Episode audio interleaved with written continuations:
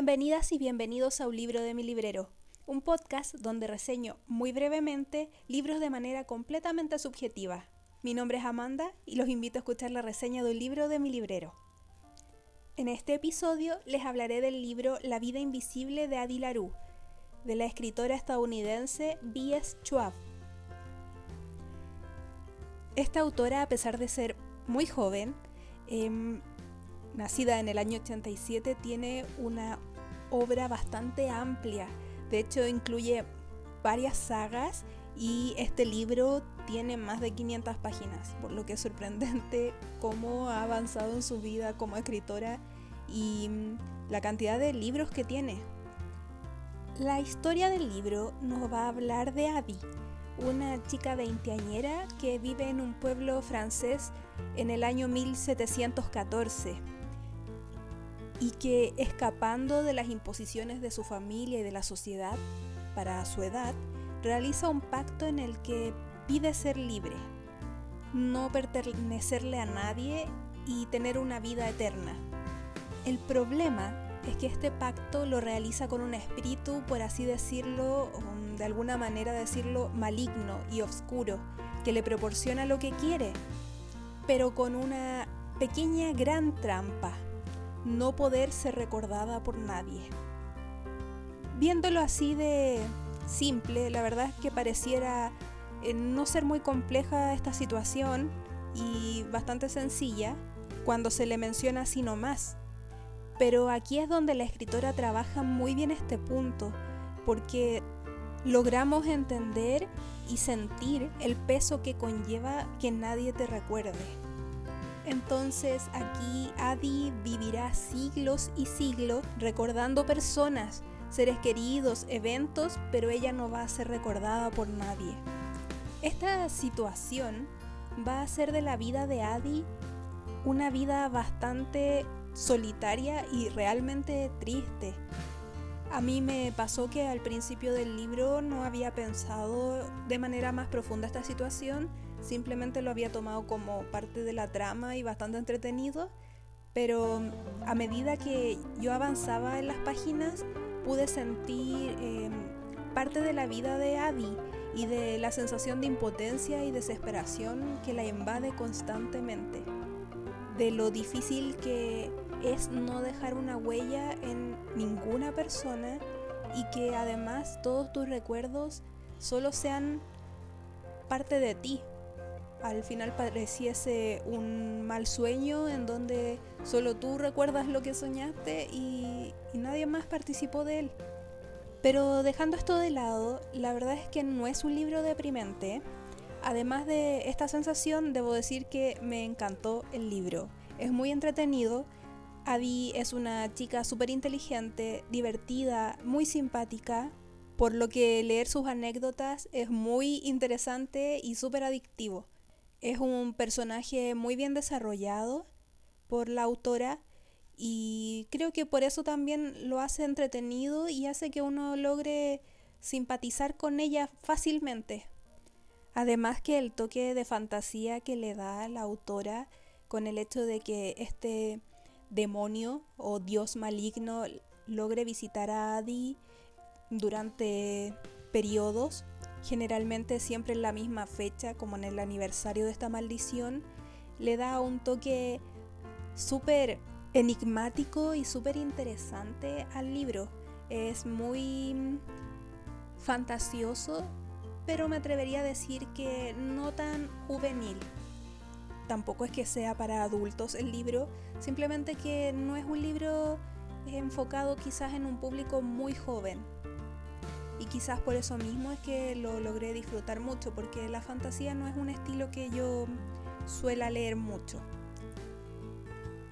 Esta novela está narrada a dos tiempos. Nos hablan en el presente y en el pasado de Adi, de manera intercalada. Y aquí entre paréntesis le voy a decir que es súper interesante al pensar que estamos hablando de una persona que vive, o sea, que nació en 1600 y tanto, vive en 1700, por lo tanto su historia va desde el siglo XVIII en adelante, aunque tampoco es como que abarque en profundidad todos estos periodos históricos, sino yo creo que el libro podría ser fácilmente de más de mil páginas. Pero creo que es lo, lo bastante puntual, por así decirlo, como para resultar interesante y bien hilada la historia. Además que para este tipo de libro creo que el estilo de narración es muy agradable porque nos permite ir conociendo eh, a Adi, comprendiéndola de manera, la verdad es que bastante rápida y como más o menos entender también sus problemáticas en el presente. Además que puede ser interesante la vida de una mujer que ha vivido eventos tan importantes en la historia humana. Pero como les dije, no se trata de eso, sino que vamos eh, viendo solamente la historia de Adi por lo que yo no lo calificaría como un libro de ficción histórica, la verdad, solo fantasía. Si bien este libro ha sido la sensación del último tiempo, para mí no fue tan significativo. Me gustó mucho, ya fue muy entretenido, disfruté muchísimo leyéndolo. Se notan los 10 años en que la autora imaginó la historia de esta particular chica que no envejece ni un poco desde 1714 y que tiene tanto defectos como virtudes. Eh, vive con el peso de recordar a quien la ha olvidado. Y las 500 y tanto páginas que tiene se me hicieron súper agradables, amenas. Es una lectura fluida y lo recomiendo muchísimo sobre todo para quizás un público joven de entre los 20 años que les guste la literatura juvenil, de fantasía y romántica quizás, eh, sería perfecto. Debo agregar además que claramente este es un libro centrado más en el personaje que en su historia, por lo que si no les gusta este tipo de narrativa, este libro puede aburrirlos un poco. Es decir, que si ustedes son de algún tipo de libro en que los hechos avanzan muy muy rápido, quizás no sea el libro adecuado. Tampoco es que sea de introspecciones gigantescas o tediosas, pero sí es importante reconocer que el sentir de Adi y otros personajes va a resultar un factor clave en este libro. Es una historia súper entretenida, sus personajes son, me encantan, la verdad que me gustaron bastante. Entiendo por qué es tan popular en el último tiempo. Yo no soy muy fanática de los bestsellers como tal, soy un poco más escéptica con este tipo de libros, debo admitirlo, pero este libro es súper interesante, a mí me gustó mucho y creo que su lugar de bestseller está muy bien em, merecido. Ahora sí me voy a relajar un poquito y diré que eh, me gustaría admitir que la dirección de la historia mm, quizás la hubiese preferido diferente.